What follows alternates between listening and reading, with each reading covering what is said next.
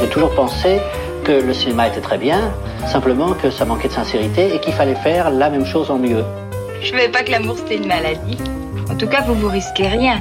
Vous vous êtes fait vacciner. 19h, 20h. Heureusement que j'ai des nerfs, sinon, vous imaginez si je suis sur scène sans nerfs du tout, alors vous direz, oh, qu'elle est moche. Bande à part avec Guillaume Durand sur Radio Classique. Je vais lui montrer qui c'est Raoul. Aux quatre coins de Paris qu'on va le retrouver éparpillé par petits bouts façon puzzle.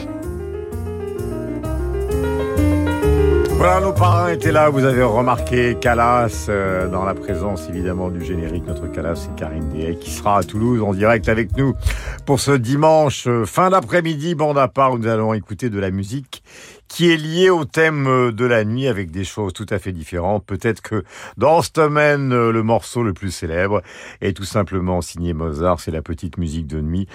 Academy of St. Martin in the Field, dirigé par Sir Neville Mariner. Nous sommes en 1976 et c'est une proposition de Guillaume Durand.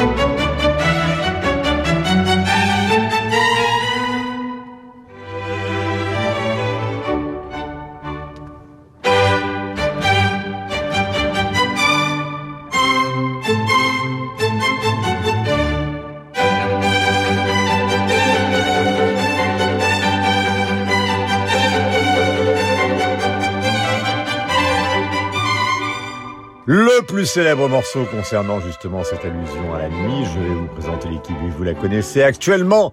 Madame Savigno est dans sa librairie en train de relire Scott Fitzgerald. Monsieur Burgala prend des notes. Monsieur Beffa est sérieux comme un pape. Quant à Monsieur Lambron, il cherche le cabinet Bougardier qui a disparu ces derniers temps, mais il va évidemment réapparaître avec sa liste euh, qui est celle qui va vous enchanter pendant une heure. Mais nous avons notre Calas qui est Karine Dehay et qui est à Toulouse actuellement pour euh, répéter les noces de Figaro. Ma chère Karine, je suis ravi de vous adapter à la bande que vous connaissez par cœur et vous allez nous présenter l'air de la nuit, extrait de la flûte enchantée chantée par Nathalie Dessay en 2000 et nous dire après pourquoi vous avez choisi ce morceau.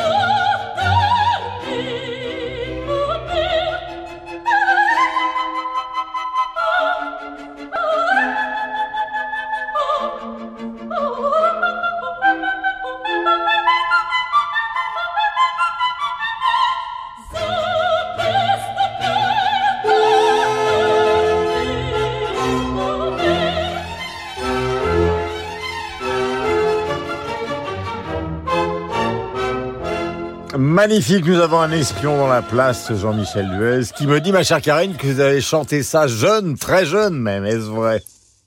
Oui, c'est vrai que quand la voix n'avait pas encore mué, je pouvais encore faire la reine de la nuit. ça déclenche chez vous une hilarité absolue. Euh. C'est oui, qu'il y a un regret.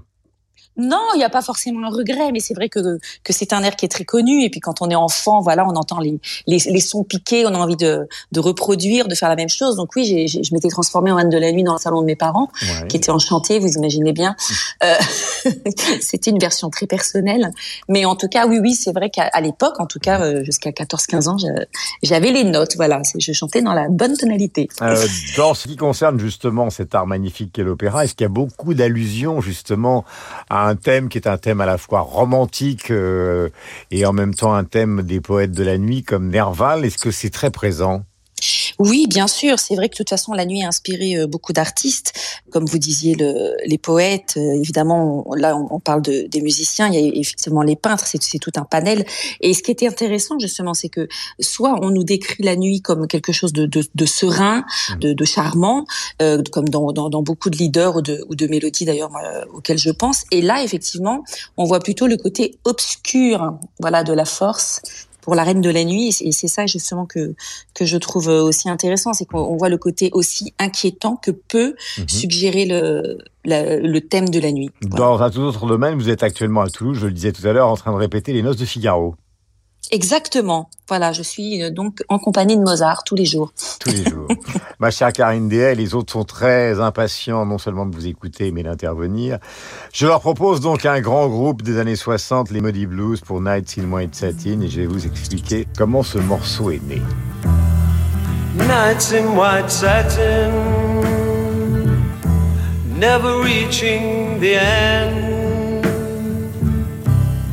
Letters I've written never meaning to send. Beauty I'd always missed with these eyes before.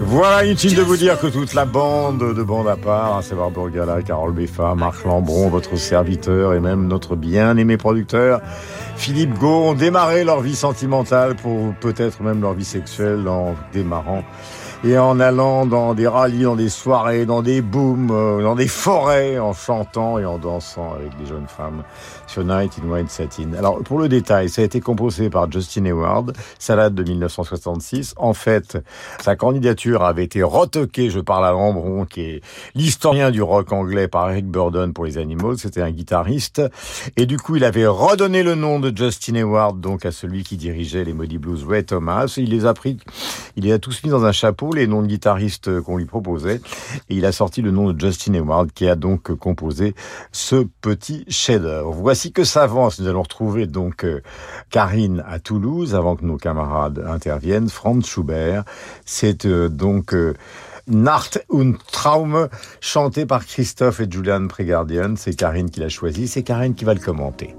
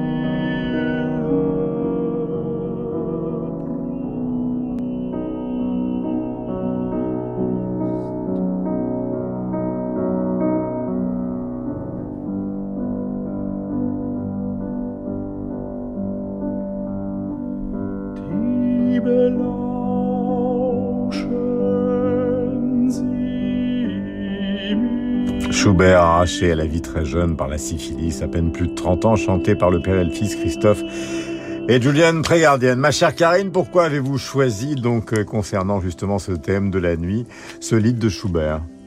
Parce que justement, euh, on parle de la nuit, on parle des rêves. Mhm. C'est complètement l'ambiance paisible. Euh, moi, j'adore hein, cette mélodie et encore plus cette version où euh, justement euh, le, le, père et le fils prégardien ont, ont enrichi euh, d'une seconde voix. Mhm. Et en plus, euh, ils le chantent avec un tel legato. Là, je fais un, un petit clin d'œil à Carole. Mhm. avec un tel legato, voilà, on a, on a envie de les enlacer. Là, on a envie de faire un câlin.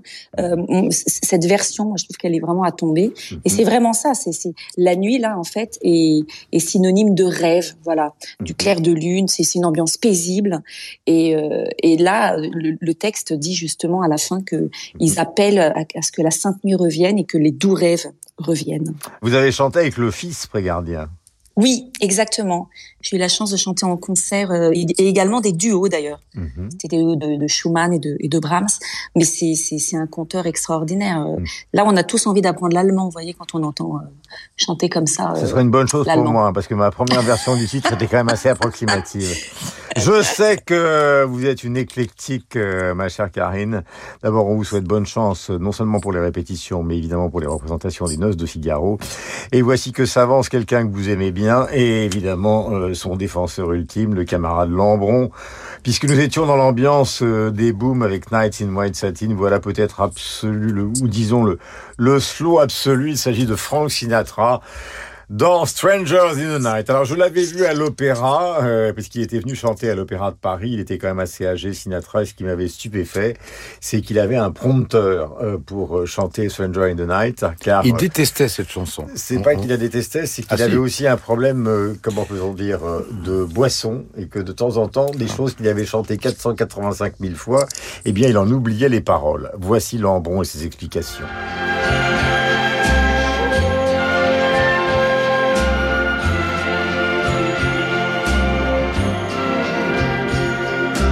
Strangers in the night, exchanging glances, wandering in the night. What were the chances we'd be sharing love before the night was through? Voilà, petite conversation avec les précisions de Marc Lambron sur Sinatra. Moi, je dois faire une confession, je ne l'ai vu qu'une seule fois dans ma vie, c'était la fin de sa carrière, peut-être la fin de sa vie. Et je dois dire que quand je l'ai vu apparaître sur la scène de l'Olympia, il y avait, je crois, si ma mémoire est bonne, Sammy Davis Jr. et Liza Minnelli, quand il est arrivé avec cette espèce de mèche collée, son smoking et son verre de whisky, j'ai quand même été euh, frappé. Et l'orchestre était dirigé par son fils il y avait des moments où la voix partait, disparaissait complètement, et des moments où elle revenait avec la violence, la profondeur, le rythme. Tout ça était profondément émouvant. J'en ai gardé un souvenir vraiment impérissable, bien que ce fût imparfait. Sinatra, pour vous, Burgala, ça signifie quoi? J'ai pas eu la chance, moi, de le voir à l'Olympia. J'ai vu euh, Tino Rossi à la foire... J'ai vu à l'Opéra de Paris. Ah oui, euh, moi, j'ai vu Tino Rossi à la foire au vin de Neuf Brissac, vous voyez? Non, mais il faut enfermer. Et non, je, enfin, j'aime beaucoup, évidemment. Euh, j'adore des chansons comme Sending the Clowns. J'adore aussi la façon dont il travaille avec des arrangeurs comme Nelson Riddle. En écoutant la chanson maintenant, comme ça, je réalise qu'en fait, on dirait une chanson italienne. Hmm. Euh, je ne sais pas qui l'a écrite. Un Allemand. ah bah, euh, c'est pas loin, on, est pas loin. On dirait une chanson italienne et elle est chantée un peu comme si elle était parlée. Elle était quasiment murmurée. Mhm. Il y a presque autant de, de voix parlées. Euh, avec euh, cette espèce de. Mais vous l'aimez Francky ou pas? Alors les gars, il faut quand même ah se oui, oui, non, On est dimanche, euh, c'est bon à part, on dit la vérité. Moi j'adore Francky. Moi aussi. Moi aussi. Voilà. Ouais. Lambron. Mais moi je l'adule. J'adule l'idole. L'auteur, c'est, il s'appelle Bert Kampfert. Ah, c'est Bert Kampfert, Euh, bien sûr. Mais qui avait, qui avait été un Allemand, qui avait été dans la musique de la Kriegsmarine pendant la guerre, et puis qui devient arrangeur aux, aux États-Unis. Et il compose ce thème pour un film, dont le, le titre français était Dé pour danger. C'est un film d'espionnage avec Melina Mercouri, Anthony Franciosa. Et euh, Sinatra s'empare du thème. Le disque sort en avril 1966. Euh, ça va être euh, une, vague Golden Globe, Grammy Award, 5 millions de 45 tours vendus euh, immédiatement. Et pour Sinatra, au fond, c'est un double bénéfice. Parce que d'abord, c'est lui qui euh, cannibalise l'été 66. C'est un crooner et c'est pas un chanteur de pop. Alors que l'été 67, ça sera l'été de Whiter Shade of Pale de Procol Harum. Et deuxièmement, parlons un peu de de- d'argent. Il a fondé en 1960 avec Dean Martin sa propre compagnie de disques qui s'appelle Reprise euh, Records, où ils ont l'intelligence de signer par exemple Frank Zappa et quelques autres euh, rockers. Et donc, non seulement il a les, les droits d'auteur du chanteur, mais il a les royalties du chairman of the board, comme on le surnommait, c'est-à-dire le, le PDG. All Blue Eyes. Mais nous sommes dans la nuit, parce que c'est un peu le thème d'aujourd'hui. et nous sommes, évidemment, nous sommes dans la nuit, qui est une nuit, euh, une nuit sentimentale, une nuit euh, avec euh, mégots de cigarettes. Et vous l'avez vu frapper, mais les, les boissons aussi sont, sont frappées dans, dans les nuits de, de Sinatra. Dernière chose un peu narcissique, pardonnez-moi. Euh, J'ai j'ai écrit un, un roman sur les années 60, il y a une vingtaine d'années, qui s'intitulait Étranger dans la nuit. Et évidemment, c'était une tradition littérale du titre de chanté par Sinatra. J'évoquais Karine avant de vous embrasser et qu'on se retrouve une prochaine semaine. euh, votre éclectisme, est-ce que Sinatra fait partie des gens qui vous intéressent? Je parle vocalement là, je m'adresse à la grande cantatrice que vous êtes. Ah oui, bien sûr. Et Euh, C'est une pourquoi? qualité de timbre. Ben, la qualité du timbre est incroyable. C'est une voix ronde, c'est une voix chaude. Moi, c'est et en plus c'est une voix reconnaissable entre toutes. Moi, j'adore, j'adore ces voix de crooner, vous voyez. Oui. Donc euh, oui, oui, je suis fan. Vous êtes fan de Sinatra J'ai déjà cité, Ah oui. pardon, une fois la, la phrase de, de Bing Crosby que Sinatra a supplanté au début des années 40. Mhm. Euh, une voix comme ça, on n'en rencontre qu'une fois dans sa vie. Pourquoi faut-il que ce soit dans la mienne? Dit Bing Crosby. Merci Karine, bonne journée, bonne Bah, répétition pour les noces de Figaro, donc dans ce magnifique opéra qui est l'opéra de Toulouse. Night and Day, il en existe plusieurs versions. Voici celle qu'a choisie Bertrand Burgala, toujours paradoxal. L'album était intitulé en 73 Il n'y a plus rien, ça c'est très ferré. Et Night and Day avec le chevelu sans cheveux, Léo Ferré. Et j'étais l'homme abstrait à cheval sur Neptune, night and day, night. Moi, noctambule affreux, vivant, à bout portant, night day, night and day. Des biologistes dans les bars faisaient fortune.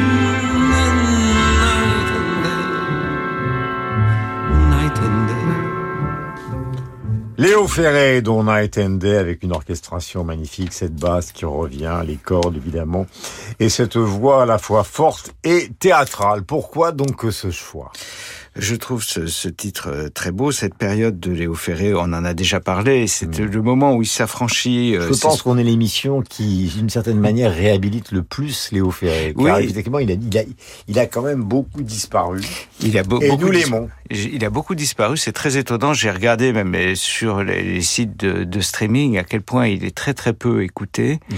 Et c'est vrai que c'est peut-être un truc de génération. Quand j'étais jeune, je peux dire, Mhm. euh, Léo Ferré c'était un peu le, le chanteur des, des parents, des professeurs. Il y avait quelque chose un peu de culture officielle, un peu pesant. En tout cas, ça nous donnait pas forcément envie de nous y intéresser. Et euh, je m'y suis. On connaissait ces tubes euh, comme avec le temps.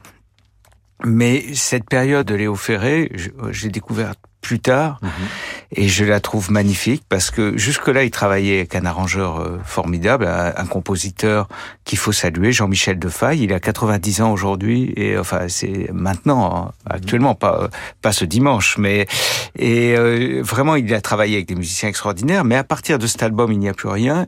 Il décide d'écrire lui-même ses orchestrations, de diriger l'orchestre au ricanement un peu de tout le monde. Et c'est une fusion. Je trouve que dans ses textes, il y a des flashs incroyables. Quand il dit j'étais l'homme abstrait à cheval sur Neptune, moi noctambule affreux vivant à bout portant, ton cancer à deux jours et tu as 18 ans, c'est des chaque chaque phrase a des donne, donne des images extraordinaires. Et euh, c'est des morceaux en fait qui ont très bien euh, vieilli. Il y a quelques années, euh, les frères Larieux avaient fait un, un film qui est peut-être passé un peu trop inaperçu, qui s'appelait Dernier jour du monde, qui est un film prémonitoire, qui est un film d'apocalypse dans le sud-ouest. Et ça commence à Biarritz par euh, Night and Day. Et, euh, et enfin, euh, pour moi, c'est voilà, c'est une très, une très belle faire, chanson vous voulez me faire pleurer deux fois. Dans Biarritz cet et- extra, Ouais. il cite les Moody Blues. Oui, il cite les Moody Blues, entendu vrai. tout à l'heure, et à propos de la nuit, si je ne me trompe dans les paroles. Exact. Absolument. Léo Ferré, Night and Day, d'ailleurs, euh, sur scène, la preuve que vous n'êtes pas le seul nostalgique à réhabiliter Léo Ferré. J'ai vu récemment Julien Clerc à l'Olympia qui chante justement dans la partie qui est consacrée au, au chanteur qu'il admire, euh, un texte de Léo Ferré. Nous voici avec Benjamin Britten, Moonlight. Nous sommes dans ce thème de la nuit. Alors, c'est un extrait de Peter Grimes c'est effectivement, euh, un opéra que nous propose souvent Carole Beffa, symphonique de Boston, dirigé par Leonard Bernstein. Ça date de 1990, ce qui n'est pas le cas de Beffa qui est né avant.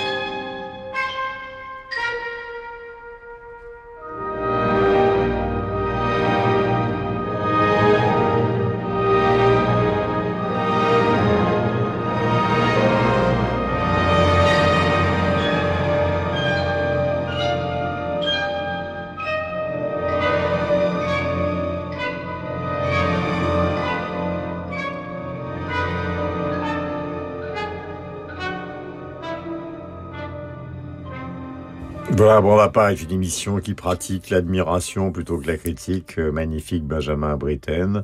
On a tendance à dire quand on dit bêtement ou quand on dit tout simplement que c'est beau, que c'est du, c'est pratiquement une euh, façon neuneu de parler euh, des choses qu'on écoute, mais c'est vrai que c'est, c'est une direction formidable de Bernstein pour quelque chose qui nous ramène à notre thème. Donc j'évoquais tout à l'heure la poésie, Nerval, Novalis, la nuit, et ce Moonlight de Peter Grimes, euh, vous l'avez choisi pour quelle raison, mon cher Carole Beffa, vous qui êtes le musicologue en chef de la bande à part. Parce que, on peut s'en douter, le- la lune a aussi ses nombreuses déclinaisons dans l'histoire de la musique, euh, pas simplement la nuit, et que euh, dans ce- cet opéra assez admirable, je recommande à nos auditeurs la prochaine production qu'il va y avoir, parce que c'est rarement donné et il ne faut jamais rater ça. Ce sera donné à Bastille dans quelques semaines, dans quelques jours, on peut dire. Britten arrive à associer deux éléments qui lui sont très chers. C'est l'élément marin, d'une part, et le- la question de la nuit. Or, la Vous nuit, qu'il existe un célèbre tableau de Manet que peu de gens connaissent, qui est le port de Calais. Il a fait le port de Boulogne, le port de Bordeaux, le port de Calais, mais celui de Calais, c'est Moonlight. C'est-à-dire c'est un port de Calais la nuit. la nuit.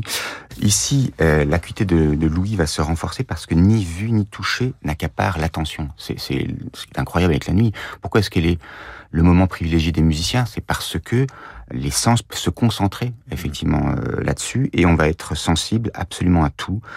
La nuit euh, a ses bruissements, euh, elle est matière à fascination pour le compositeur et, c'est ce qui marche aussi bien Mhm. euh, chez euh, Beethoven dans certains leaders que chez euh, Britten et ce Moonlight que je trouve absolument admirable. Fred Astaire, Night and Day, encore une version donc de 1952 avec Oscar Peterson. Comment se priver de ce petit chef-d'œuvre de ce camarade Astaire, l'homme le plus élégant du monde? Marc Lambon en parle. Like the beat, beat, beat of the tom tom when the jungle shadows fall. Like the tick, tick, tock of the stately clock as it stands against the wall. Like the drip, drip, drip of the raindrops when the summer shower is through.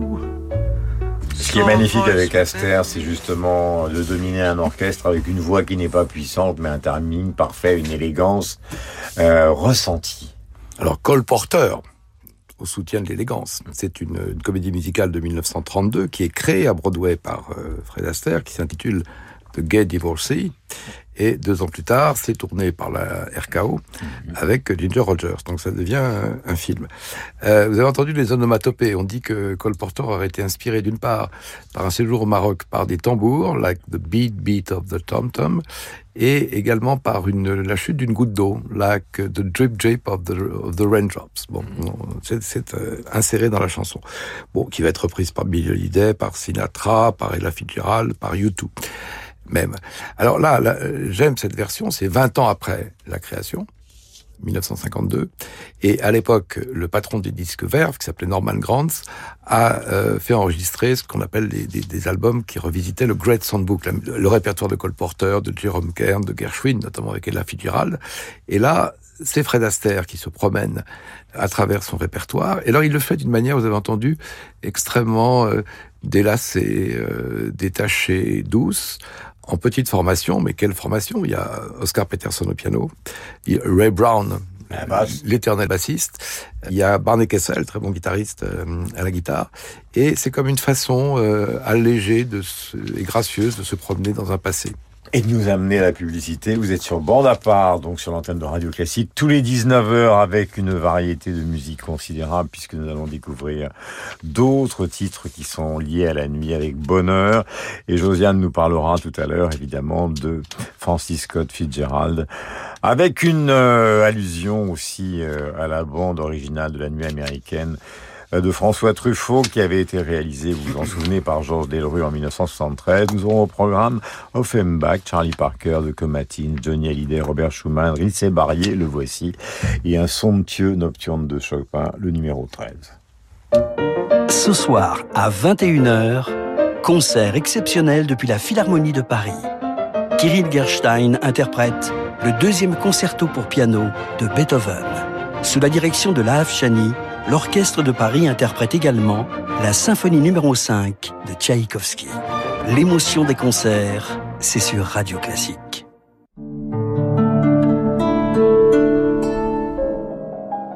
Bach Rachmaninoff, le tout premier disque événement de Guillaume Fabre, disponible le 20 janvier prochain. Pianiste étonnant et voyageur chevronné, joué partout et tout le temps, voilà l'ambition de cet artiste. Guillaume Fabre sera à Paris pour un concert Debussy, Bach et Rachmaninoff. Un rendez-vous incontournable le 1er février, Salle Gaveau à Paris. Au cœur du Marais, le musée de la chasse et de la nature invite Caroline Smith pour Dents, Crocs, Griffes. Inspirée par les mythes, les monstres, les contes ou les légendes, cette exposition nous plonge dans un monde onirique de créatures de faïence et de grès. Chiens, hiboux, vautours, fans, licornes, un bestiaire aux frontières du réel, de la mythologie et de l'iconographie religieuse populaire, qui interroge toutes les formes de beauté. Caroline Smith dans Gros Griffes, au musée de la chasse à Paris jusqu'au 5 mars prochain. Au crépuscule de leur vie, Lily Boulanger, affaiblie par la maladie, compose d'un soir triste. Richard Strauss entreprend l'écriture de son second concerto pour corps. L'Orchestre L'Amoureux, dirigé par Adrien Perruchon, présente Crépuscule, un concert symphonique à la scène musicale. Au programme, Lily Boulanger, la 9e symphonie de Shostakovich et Richard Strauss avec le corniste David Guerrier.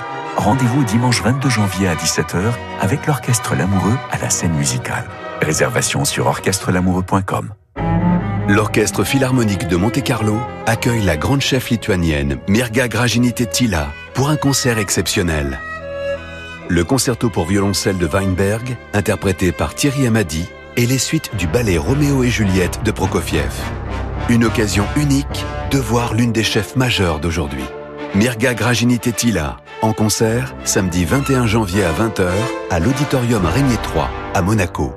Plus d'informations sur E epmc.mc. Que diriez-vous d'un voyage événement à Salzbourg et d'y retrouver les plus grandes voix, Cecilia Bartoli et Rolando Villazone? Entre visites culturelles et soirées prestigieuses, Radio Classique vous invite ce printemps à parcourir la grande capitale musicale autrichienne en compagnie d'Eve Ruggieri. Le festival de Pentecôte à Salzbourg avec Eve Ruggieri, un séjour radio classique du 26 au 29 mai avec Intermed, le spécialiste du voyage culturel. Réservation au 01 40 08 50 40 ou sur intermed.com. Vivre les émotions des chefs-d'œuvre classiques avec le chef Mathieu Herzog et l'orchestre Appassionato. La captivante série didactique Vous trouvez ça classique se poursuit à l'auditorium de la scène musicale samedi 21 janvier à 18h avec des extraits féeriques des ballets de Tchaïkovski, Casse-Noisette, Le Lac des Cygnes ou La Belle au Bois dormant. Vous trouvez ça classique sur la scène musicale.com. Elle est venue la nuit de plus loin que la nuit fille aux cheveux d'écume issue de l'eau dormante. 19h, 20h.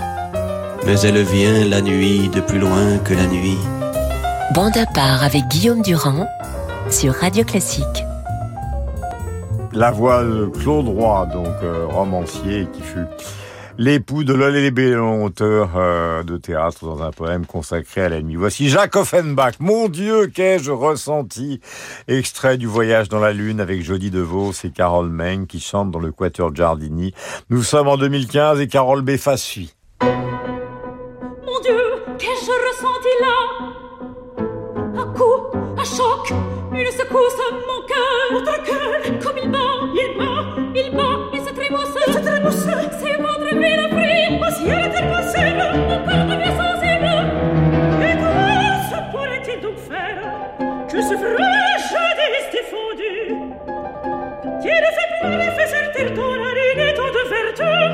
l'étrange mystère qui se produit en moi, je me sens plus légère et sans savoir pourquoi d'où vient dans ce changement-là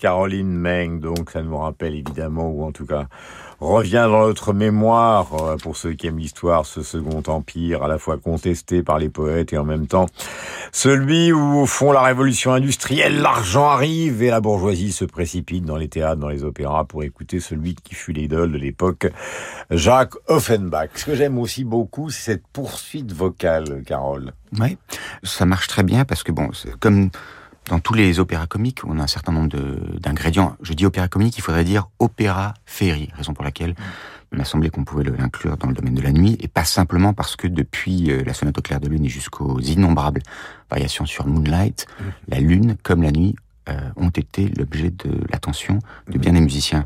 Mais en, en 1875, Offenbach remporte un succès fou avec euh, ce voyage dans la lune, pourquoi? Parce que c'est, un, je pense, un concentré des qualités dramatiques des opéras d'Offenbach, personnages hauts en couleur, chansons, ballets, chœurs souvent loufoques d'ailleurs, et puis une intrigue virtuosité aussi. des virtuosités de, des, airs, euh, avec souvent des, des, des duels de, de, chanteurs comme des, des tournois de ping-pong. On a l'impression vraiment d'un ping-pong extrêmement rapproché. Et puis euh, tout cela est toujours très rafraîchissant. Et c'est la raison pour laquelle on aime ce compositeur. Et là encore, vous verrez comme je colle à l'actualité, Mhm. euh, il va être précisément à l'Opéra Comique à Paris dans euh, une dizaine de jours. Dizzy Gillespie, nous changeons de registre. Il y a une sorte de blanc là à propos de Fenbach, mais c'est parce que nous avons essayé d'être raffinés quelquefois. Nous arrivons presque au bout de ce raffinement que nous souhaitons vous offrir tous les jours. Alors ça, c'est aussi un duo euh, assez particulier, mais célébrissime des années 50. Euh, il s'agit évidemment des empereurs absolus du bebop avec des joues qui se gonflent, notamment celle de Dizzy Gillespie, avec euh, l'empereur du jazz de cette époque le défunt Charlie Parker, irremplaçable, irremplacé, A Night in Tunisia. Nous sommes en 1946.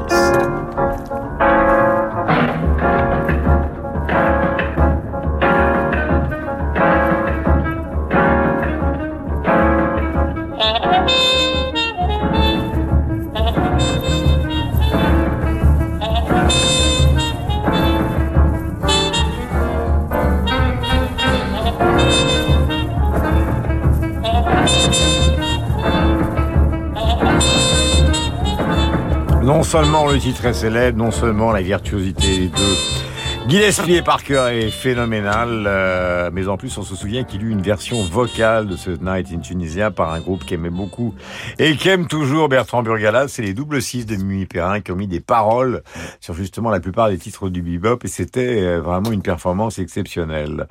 Euh, vous avez choisi ça, Guillaume Durand, pour quelle raison? Parce que je trouve ça magnifique et je suis ravi de l'offrir aux auditeurs euh, de Radio Classique qui méritaient bien évidemment qu'on revoie ce bon Charlie Parker. Très beau film qui lui a été consacré avec une interprétation remarquable. Voici qu'arrive euh, Bertrand Burgala qui a choisi The Comatines. Le titre c'est Late Night City, c'est un groupe américain et c'est une production, tiens donc, bizarre, miraculeux, Tricatel 81 et derrière tout ça, qui a-t-il? Eh bien, il y a Burgala.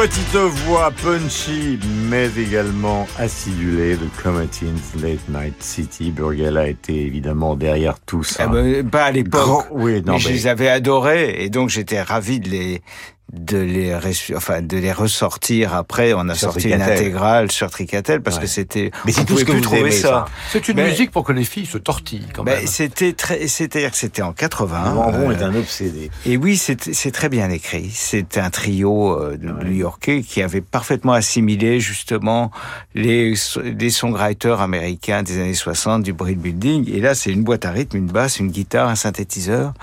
Et euh, c'est à la fois un minimalisme, une concision. Et c'est vrai que moi, à l'époque, j'avais été... Ils avaient influencé beaucoup de personnes. Marc Lambron a fait les études les plus compliquées, les plus complexes et les plus longues du monde, et ça nous ramène à Johnny Hallyday, Retiens la nuit, qui lui a arrêté ses études très tôt pour chanter en 1961 cette chanson donc écrite euh, par Charles Aznavour et Georges Garvarens. Marc, c'est un paradoxe ambulant, c'est ce qui fait son charme. Retiens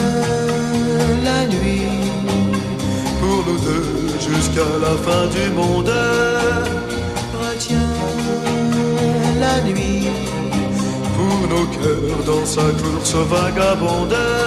Serre-moi fort. Énorme succès d'Hallyday à l'époque, euh, un petit peu comme tous les garçons et les filles de mon âge, euh, de Françoise Hardy. Moi, j'aurais préféré que ce soit chanté ou que ce fût chanté, c'est plus joli, par Aznavour, mais ce retient la nuit a, a agité votre conscience d'apprenti normalien, visiblement.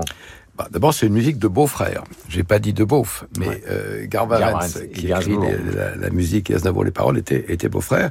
Oui, ce sont Gainsbourg, des, Aznavour, Ce sont des, des, des façonniers, ben, comme Gainsbourg d'ailleurs, parce qu'à la même époque, ils écrivent euh, tous les deux euh, La plus belle pour aller danser, euh, destinée à, à Sylvie Vartan.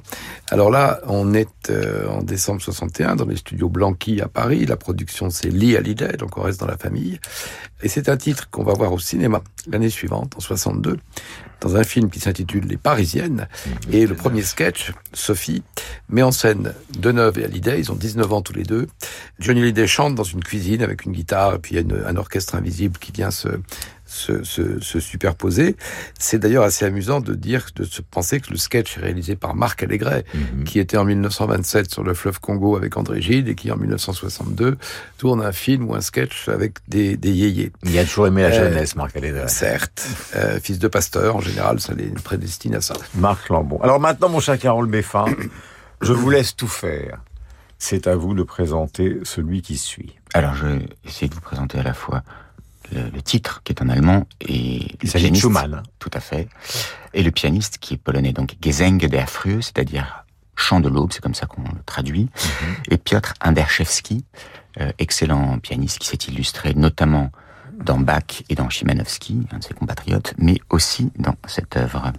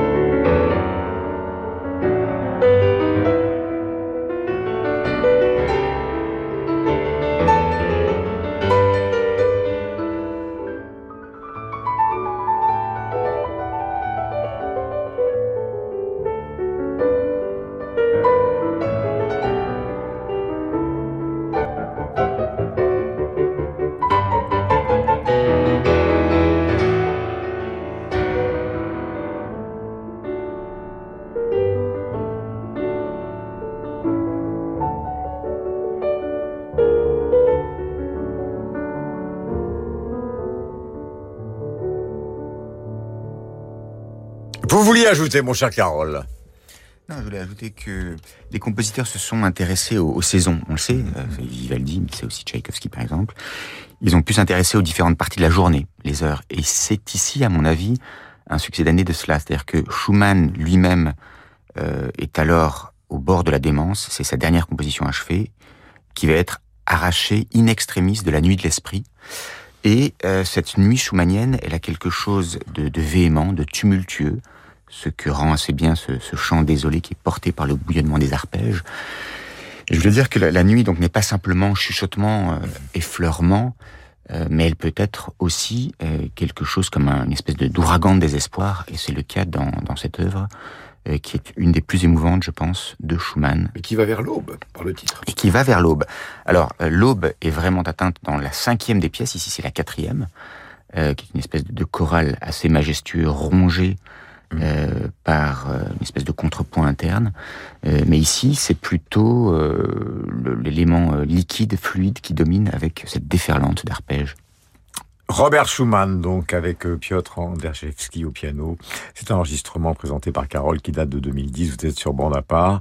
Notre ami Burgala a encore refait découvrir un chanteur que nous n'avons pas entendu depuis longtemps et je pense qu'à bande à part, nous sommes les seuls à diffuser avec une fierté considérable Rissé Barrier qui chante un titre de 1958, Le chat dans la nuit.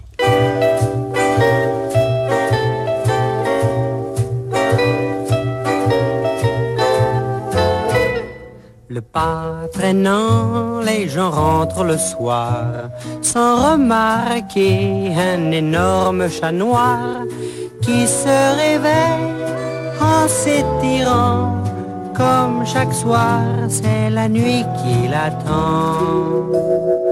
Dormez, dormez. Quel bonheur ce Risset. Merci. D'autant plus qu'il est marié. C'est lui qui a fait texte et musique là? Euh, c'est lui qui a fait le, le texte, la musique est de Lina Pizzuto, qui a fait d'autres, une compositrice qui avait travaillé à l'époque, c'est en 58.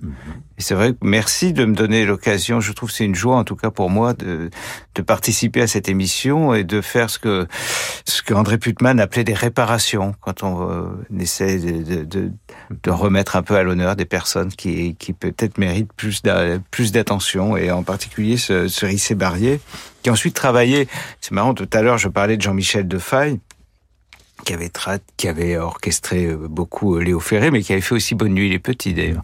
Rissé Barrier a travaillé ensuite avec Jean-Michel Oh, Defaille. Voilà mon échelle, je vais Voilà. descendre Bon, voir le Nicolas Paprenel. Bon, voilà. Et, euh, cabinet et avec Bougardier a Jean-Claude- fumé la moquette. Et avec Jean-Claude Vanier, c'est-à-dire deux immenses euh, compositeurs et arrangeurs. Et ce que j'aime chez lui aussi, c'est que c'est c'est une France du milieu. C'est le, euh, souvent dans ses chansons parce qu'il y avait quelque chose par, euh, la servante du château. On sent une France. Pour moi, c'est la ligne Paris-Limoges-Toulouse. C'est euh, cette nuit un peu mystérieuse qu'on appelle avec mépris la diagonale du vide. Et je trouve que c'est très poétique. Moi, ça m'a inspiré plein de plein de morceaux nocturnes. Euh, et je trouve voilà, je suis très heureux qu'on puisse écouter. Voilà, ça me ça me fait aussi penser à un écrivain que que j'apprécie beaucoup, qui est François Augiras, qui a très bien décrit la Dordogne, comme ça, qui a fait des peintures magnifiques Plus âpre. nocturnes. Hmm. Alors, âpre. il faut toujours une conclusion avant que la littérature n'intervienne. Nous allons la réserver par surprise à notre ami Lambron dans un instant. Auparavant, nous avons commencé avec la petite musique de nuit. Nous allons terminer avec un des chefs-d'œuvre de la musique classique. Il s'agit du 13e nocturne de Chopin, l'un des plus longs, l'un des plus dramatiques. Une sorte de journal intime, euh, paradoxal ce nocturne parce qu'il se situe à la fin de la vie heureuse de Chopin. Et c'est à partir de 1842 que cette vie va commencer à baisser d'un ton. Sur le plan musical strict, il voulait que les mesures initiales ressortent en tant qu'élément thématique. Mais j'arrête de faire le cuistre, la musique.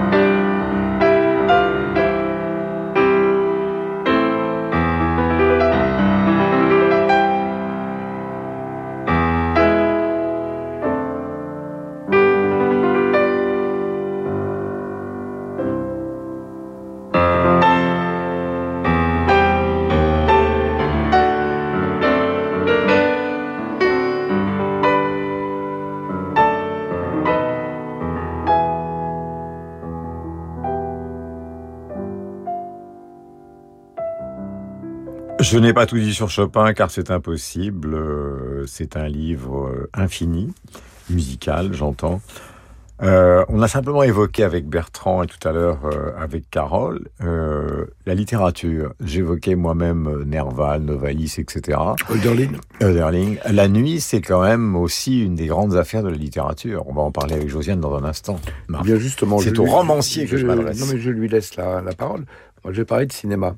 Quand, quand je pense euh, nuit, je pense à, à la Dolce Vita de, de Fellini, donc la musique de Nino Rota, parce que quand vous regardez comment le film est construit, c'est six ou sept nuits qui n'ont rien à voir l'une les unes après les autres, comme des chapitres d'un roman, et à, à chaque fois, il y a une aube. Donc en fait, c'est une succession d'aubes. Et que ce soit chez Schumann, le Gesang der Frohe, ou euh, chez Romain Gary, la nuit, c'est toujours la promesse d'une aube. Burgala, vous voulez ajouter quelque chose Eh bien, en écoutant Marc, je voulais juste vous citer, c'est sorti il y a un petit moment, il y a un an à peu près, les mémoires de Renato Berta, qui était un des grands chefs opérateurs du cinéma, et il parle de ça. Il dit qu'à l'époque de la pellicule, justement, chaque chef opérateur avait sa nuit et sa façon de filmer le, le noir. Et la, justement. et la nuit américaine, qui est, un, qui est précisément une technique. Voilà, La Nuit américaine, qui est non seulement une technique, mais qui est euh, évidemment un film de Truffaut, 73, musique de Georges Delru, on va y revenir juste après la virgule, en vous rappelant, si vous voulez connaître quand même les nuits endiablées, euh, que vous pouvez trouver probablement sur Amazon, les mémoires d'Errol Flynn, si vous voulez savoir ce que c'était que la nuit et la bamboula. C'est à- chez Séguier, je crois, qu'ils oui, l'ont sorti. Oui, oui, oui, oui, mais il faut le trouver, il faut le trouver. Et le Si journal voulez- de Richard Burton. si chez vous voulez savoir c'était la bamboula à Los Angeles, je vous conseille les mémoires d'Errol Flynn, c'est dingo.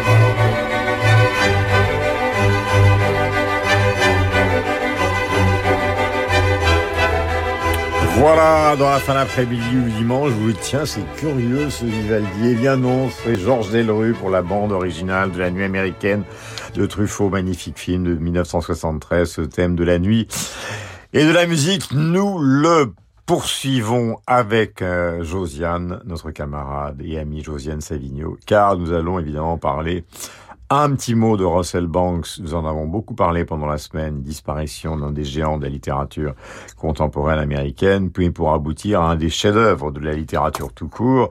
Nous restons aux États-Unis. Il s'agit de Tendre et la nuit de Francis Scott Fitzgerald. Alors commençons par Russell Banks. C'est l'homme qui aimait et qui craignait l'Amérique. C'est l'homme qui aimait l'Amérique, mais qui n'aimait pas ce que devenait l'Amérique. C'est l'homme qui s'est beaucoup, euh, ce qui est rare dans la littérature américaine, intéressé aux laissés pour compte, aux oubliés, au prolétariat.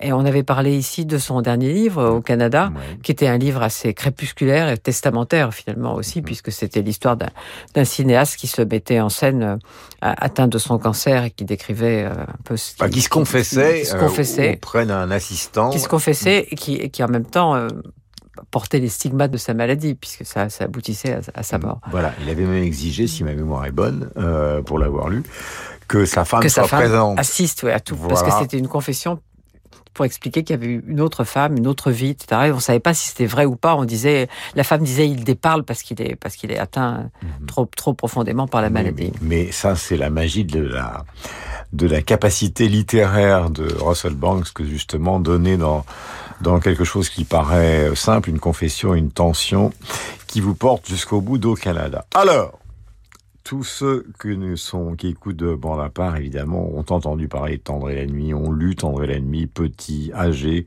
ou ne l'ont pas lu du tout d'ailleurs, euh, comme Proust. Et finalement, euh, ce titre célèbre aboutit à un roman qu'on a relu pour les amateurs de Bande à part, grâce à vous, Josiane, pour en dire euh, monts et merveilles, car il s'agit vraiment de l'un et de l'autre. Eh ben, c'est un chef-d'œuvre absolu et j'aimerais bien donner à tout le monde envie de le lire ou de le relire dans la traduction nouvelle de Philippe Javorski que je trouve absolument magnifique. Elle a été faite pour l'édition de la Pléiade, mais on la trouve en folio, poche, donc pas cher, magnifique. Donc d'abord Tendre et la nuit, vous l'avez dit, titre magnifique. Euh, C'est un vers d'une ode, de l'ode à un rossignol de John Keats. Et puis, et puis évidemment chef-d'œuvre euh, et puis désastre aussi, puisque Fitzgerald pensait que c'était son grand livre, ce qui est le cas.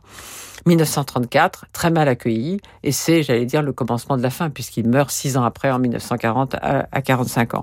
Alors, je vais pas vous raconter ces 500 pages où il y a foison de personnages. D'ailleurs, Philippe Jaborski dit qu'il y a certaines incohérences qu'il a maintenues. Les autres voulaient absolument corriger, vous voyez. Mhm.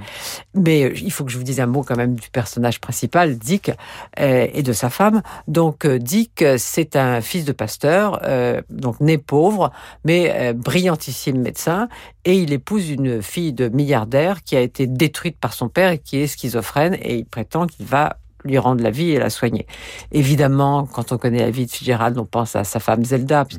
mais vraiment, c'est pas un livre autobiographique.